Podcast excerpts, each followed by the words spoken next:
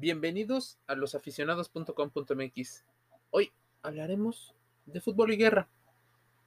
Para muchos es el deporte más popular del mundo. Para muchos el fútbol no es la guerra, pero tiene grandes tintes por ser tal vez la representación más lúdica conocida en estos tiempos modernos. A pocos meses de llevarse a cabo uno de los, de los torneos más importantes del planeta, el Mundial de Fútbol, debemos de hacer reflexión, un momento donde masivamente las personas empiezan a expresar todas sus sensaciones. Muchas sensaciones, de hecho. Algunas personas atribuyen al deporte como una especie de tribalismo, de ese bien entendido o malentendido. Existen grandes rasgos de todo. Un poquito de esto, un poquito del otro. Y ejemplos muchísimos. ¿Te acuerdas de el Mundial de México 86, 1986? La Ciudad de México, Diego Armando Maradona observó que apenas pasaban las 13 horas. Salía y vencía al arquero inglés Peter Shilton, que salía de su arco y salía demasiado lejos para su estatura, midiendo un 85 cuando Maradona era muy pequeño. La altitud de la Ciudad de México es 2.238 metros a nivel del mar. Daba la impresión de que esta situación podía ser algo peligroso para el señor Shilton, incluso imposible de ganar para Diego Armando, pero la mano de Dios se convirtió en un botín político y como este, muchísimos, la guerra de las Maldivas, el delirio de la venganza planificada. Posiblemente es una sensación que el pueblo argentino llegaba a sentir. La patria en los botines. Las Malvinas se hacían realidad, pero ahora en la cancha de fútbol. Mira, el fútbol o la guerra. Ganar algún torneo es un entorchado, un símbolo por el cual compiten muchas personas antiguos colonizadores y colonizados, estas grietas emocionales de nuestra historia. Existen muchos equipos y normalmente se define a grandes rasgos Europa contra América Latina. La historia de los conquistadores y de los conquistados no deja de existir. Si bien existen familiaridades entre las culturas, por ejemplo, Bélgica y Suiza o Bélgica y Francia, o Alemania y Holanda, existen rivalidades que intentan diferenciarnos. Incluso situaciones, por ejemplo, entre Argelia y Nigeria. Los países africanos también llegan a tener lo suyo. Decía, y me acuerdo, una declaración de Dilma Rousseff. En ese momento eh, una persona muy poderosa en Brasil. Decía que es un lugar común que Brasil necesita ganar su mundial. La calle se iluminaba y solo temporalmente se apaciguaba con fútbol. Nadie dice que una derrota del combinado nacional deba costarle la elección a una presidenta, pero sí quitarle el sueño con la probable reanudación de todos los temores que pueden tener una sociedad. Más de un 40% de brasileños en ese entonces sigue diciendo que, la, que el dinero del mundial habría estado mejor empleada en pan que en circo. Y es que esta alusión de pan y circo viene desde los romanos, donde necesitaban entretener a la población. Sonarán himnos y camisetas y habrá ideologías de diversos tipos. Se dice que en algunos países la muestra de tus preferencias sexuales está muy mal vista por la población debido a los contenidos religiosos y a un sector ultraconservador. ¿Qué distingue al fútbol entonces de una guerra? Palabras como aplastar, eliminar, masacrar, pelear, pegar, destruir, verdugo, héroe, sacrificio, batalla, derrota, disparo, remate, dominar, todo es parte de un lenguaje que si no hubiera contexto, pensarías que estoy hablando de un conflicto bélico o de una de un problema. Si el fútbol no es una guerra, ¿por qué pensamos que nuestra tribu puede ir a un lugar a ver a otra tribu y confrontarla?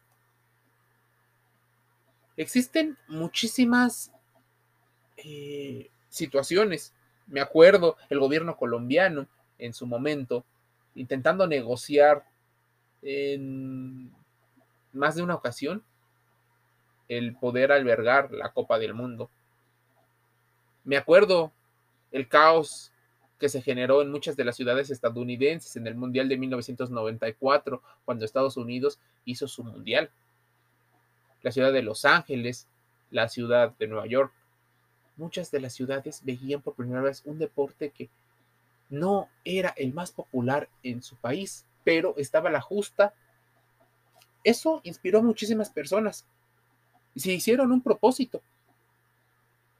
Ganar la Copa del Mundo como reflejo de su dominio mundial en la economía y en el sector financiero.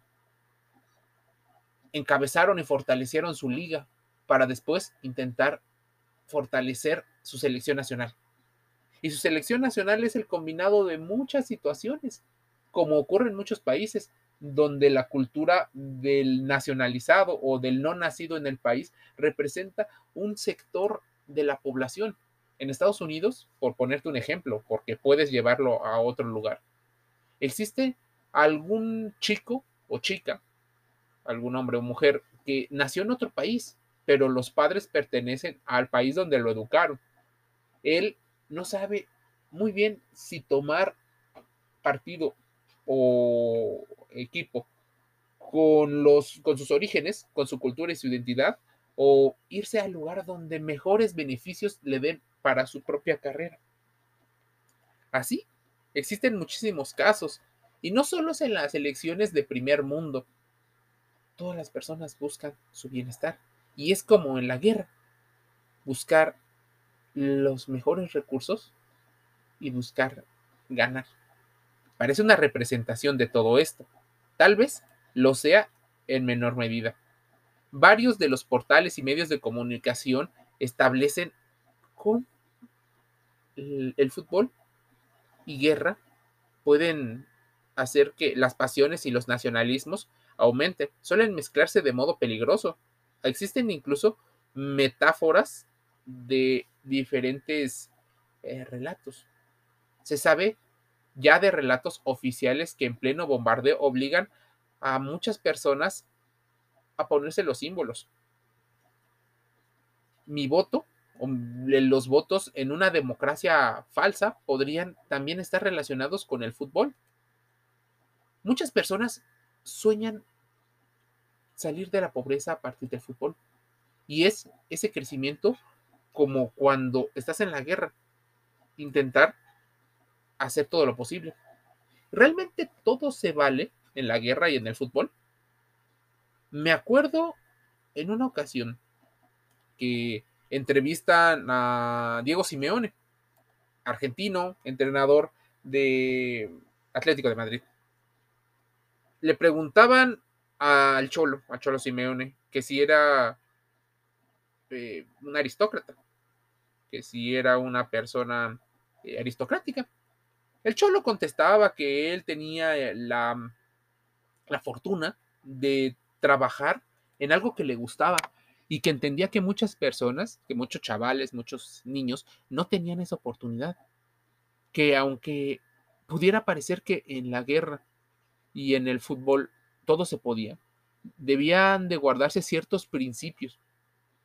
Y así lo podrás escuchar en muchos entrenadores y en muchos jugadores que existen ciertos principios no escritos, claro está, pero muy difundidos. No pisar el escudo del equipo rival como cierta muestra, hacer ciertas actitudes. El día del partido, por ejemplo, en muchos lugares, el fútbol paraliza la ciudad o el lugar donde se esté jugando. Este relato se difunde desde México. Me acuerdo que en una ciudad altamente delictiva, de México, imitando a otra ciudad, de hecho, el día que había partido, ese día, por dos horas, había cero incidentes delincuenciales, cero asaltos, cero secuestros, cero, cero violencia. Una buena parte de la población de la ciudad estaba en el estadio, estadios de 20 mil, 30 mil o 40 mil personas. En ese sentido, las ciudades se paralizan y van a ver no solo a su equipo, a los representantes de sus culturas, aunque muchos ni siquiera hayan nacido ahí, solo por trabajo decidan acudir a un sitio. Después de eso, todo vuelve a la normalidad. Los asaltos, los choques, la violencia generada a partir de las ideologías, las trifulcas a partir de la influencia del alcohol en los comportamientos tribales. En la guerra y en el amor dicen que todo se vale, pero posiblemente no sea así. Tal vez haya más historias. Y seguramente las escucharás en losaficionados.com.mx. La guerra y el fútbol. Soldados jugando en parajes para entretenerse de ese horror. El fútbol utilizado como un vehículo económico. El fútbol como una situación para salir de la pobreza. El fútbol se parece mucho a la guerra. Por eso debemos de entender muchas de estas aristas que se generan y estas comparaciones. Un podcast de reflexión. Métete a losaficionados.com.mx en las redes sociales y también en el sitio web. Los podcasts son gratis en Google Podcasts, Spotify, Anchor FM. También estamos en Spreaker, Evox y otros. Te envío un saludo.